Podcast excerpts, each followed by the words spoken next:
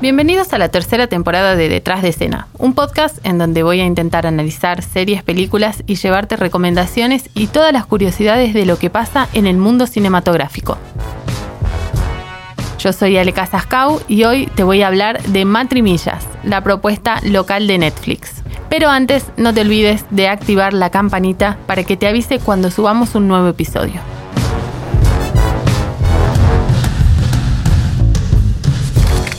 Estás escuchando La Gaceta Podcast.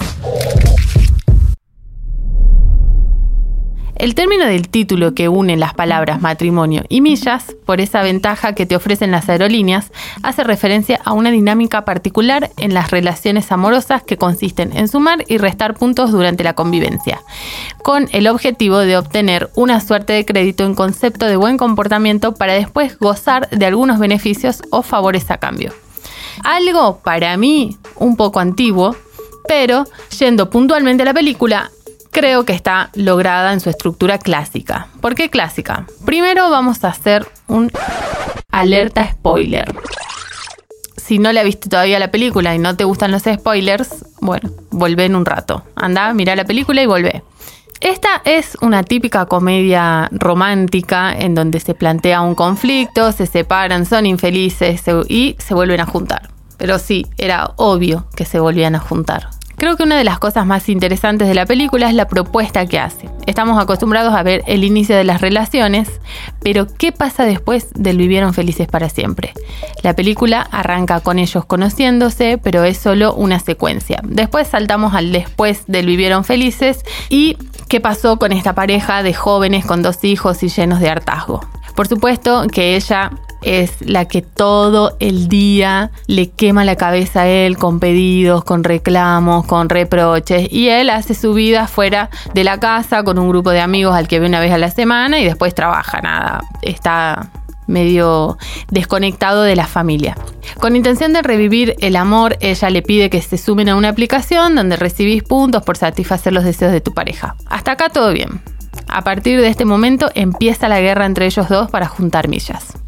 Cosas que me hicieron un poquito de ruido, por ejemplo, es la presentación de los personajes. Ese momento suele ser para mí el más mágico en todas las películas o las series.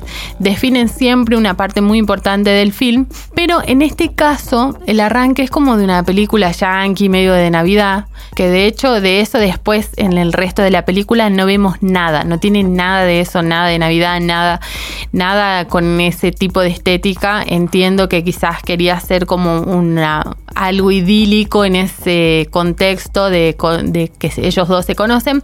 Pero bueno, después, más allá de los juguetes o de la juguetería, que también se muestra como con, una estética medio similar, no tenemos nada más de eso. Tuvimos la oportunidad de hablar eh, con Sebastián De Caro, con el director, que nos comentó cómo entró al proyecto y cómo fue la química entre Luisana Lopilato y Juan Minujim. La Gaceta Podcast. Hola Sebastián, ¿cómo estás? ¿Cómo va?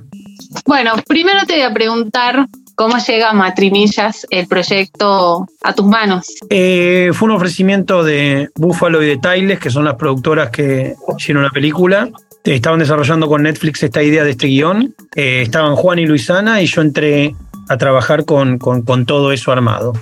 ¿Cómo pensás vos que en la vida real funcionaría una idea como esta, como, como matrimillas, como juntar millas? La verdad que no, no tengo una respuesta de si sería bueno o malo. Sí sé o creo entender que tendría mucho éxito porque así están teniendo éxito las aplicaciones que tienen que ver con vincular gente, ¿no? Entonces, me parece que, que siguiendo ese tren de pensamiento de cómo la tecnología en relación a los vínculos cada vez se utiliza más, por lo menos generaría muchísimo entusiasmo o curiosidad en algunos usuarios. ¿Cuánto tiempo les llevó en el, todo el proceso de realización, ¿no? de, de la preproducción, el rodaje? Dos meses de preproducción, siete semanas de rodaje y postproducción y montaje hasta hace un mes. La verdad que fue un año entero dedicado a la película. Ahora empiezo ese momento de ver cómo sigue la cosa expectante también, pero, pero también acompañando mucho el, el estreno y el lanzamiento. O mm. sea, me encantaría decirte, sí, ya estoy con algo, pero la verdad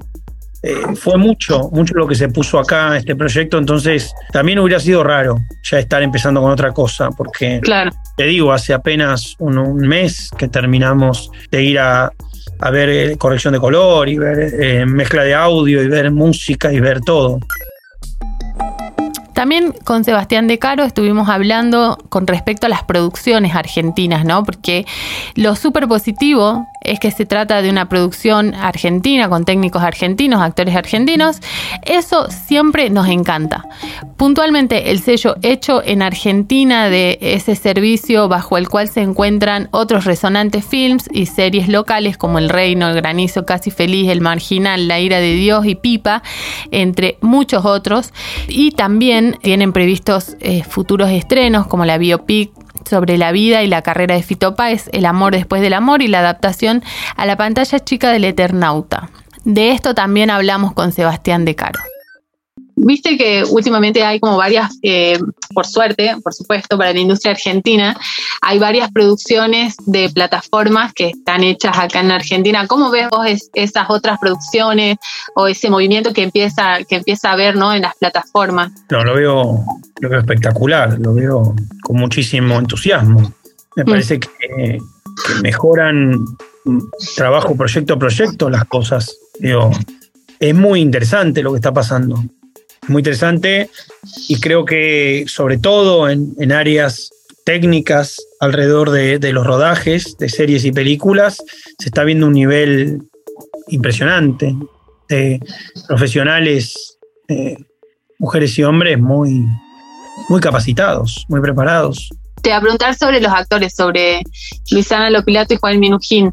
Eh, fue espectacular, eh, son actores que, que se conocían, Em, que son, digamos, esencialmente grandes personas, además de una gran actriz y un gran actor.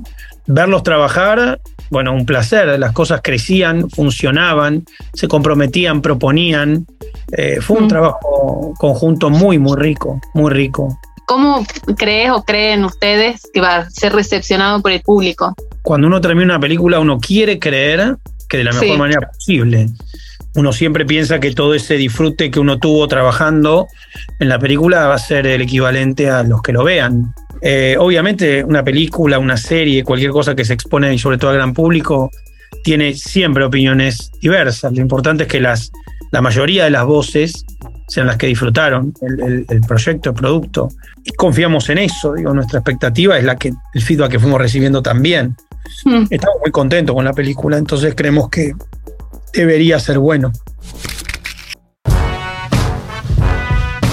Esto fue Detrás de escena. Si te gustó nuestro podcast, acordate, seguinos en la campanita, así te avisa cada vez que tengamos un nuevo episodio. Muchas gracias.